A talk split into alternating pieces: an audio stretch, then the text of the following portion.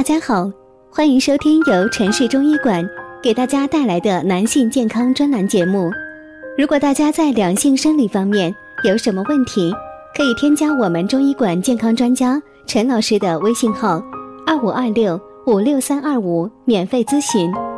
好了，现在由本栏目的主播为大家带来今天的节目。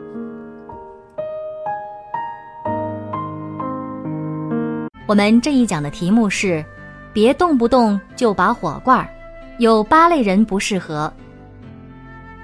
好多人啊，出于对中医的狂热喜爱，平时动不动就会用一些中医传统疗法对自己进行保健，而拔罐儿凭借其操作简单、普及度高，更是受到了很多朋友的喜爱。可能呢，你会觉得拔一拔，即便不管用。也不会有什么伤害，毕竟是纯绿色疗法嘛。然而，如果你真这么想，那你可就大错特错了。好了，现在我们一起来细数这八类人一定要控制拔罐，最好别拔。第一类人，高热、抽搐和痉挛发作者不宜拔罐。对于癫痫病患者来说，则是应该在间隙期使用。第二类人，有出血倾向的病人慎用，更不适宜刺络拔罐，以免引起大出血。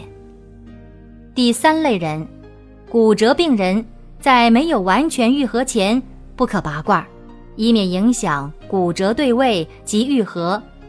急性关节扭伤者，比如韧带已经发生断裂了。就千万不要拔罐了。第四类人，有严重肺气肿的病人，背部及胸部不宜负压吸拔；心力衰竭或者体质虚弱的朋友，也不适宜用拔罐来治疗。第五类人，皮肤过敏或者皮肤损伤的人，拔火罐啊，有可能会加重过敏症状，而且呢。皮肤溃疡的地方也不能拔，容易引发感染、水泡，加重溃疡。第六类人，酒足饭饱者，血液流向肝脏进行代谢工作，这个时候拔火罐啊，气血又被强行引导到拔罐部位，这容易导致心脏不得不多跳几次来加速供血，所以呢，此时很容易出现。眩晕、恶心等各种不适。第七类人，皮肤有溃疡、破裂的地方不适宜拔罐儿，比如说在疮疡部位脓未成熟的红、肿、热、痛期，不适宜在病灶拔罐儿。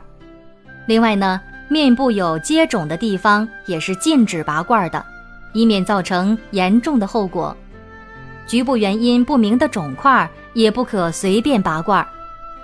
第八类人，孕妇、女性月经期，尤其是孕妇的腹部、腰底部位，这是不适宜拔罐的。孕妇如果进行不适当的拔火罐，很可能会引起先兆性流产等等。月经期是同样的道理，如果在经期拔小腹或者是拔腰底部。会引起月经过多。那么，对于可以拔罐的这些禁忌和注意事项，你也必须知道。同一位置反复拔，很多患者生病之后啊，常常会在同一个位置反复拔火罐，这样做会对皮肤造成损伤，比如红肿啦、破损啦。哎，拔火罐的时候啊，可以在多个位置来拔。来增加治疗的效果。另外呢，在前一次拔罐部位的淤青处没有消失之前，千万不要在原来的地方拔罐，这个一定要注意了。拔火罐之后就洗澡，很多人喜欢在拔完火罐后就洗个澡，认为这样是很舒服的。其实啊，您这样做是非常不正确的，因为这个时候洗澡。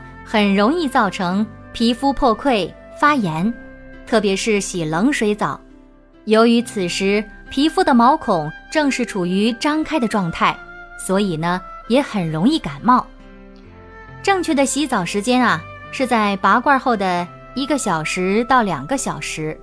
拔罐之后一定要注意保暖啊，洗澡水的温度要稍微高一些。好了，今天就这一讲的话题就到这里了，感谢您的关注，咱们下期节目再见。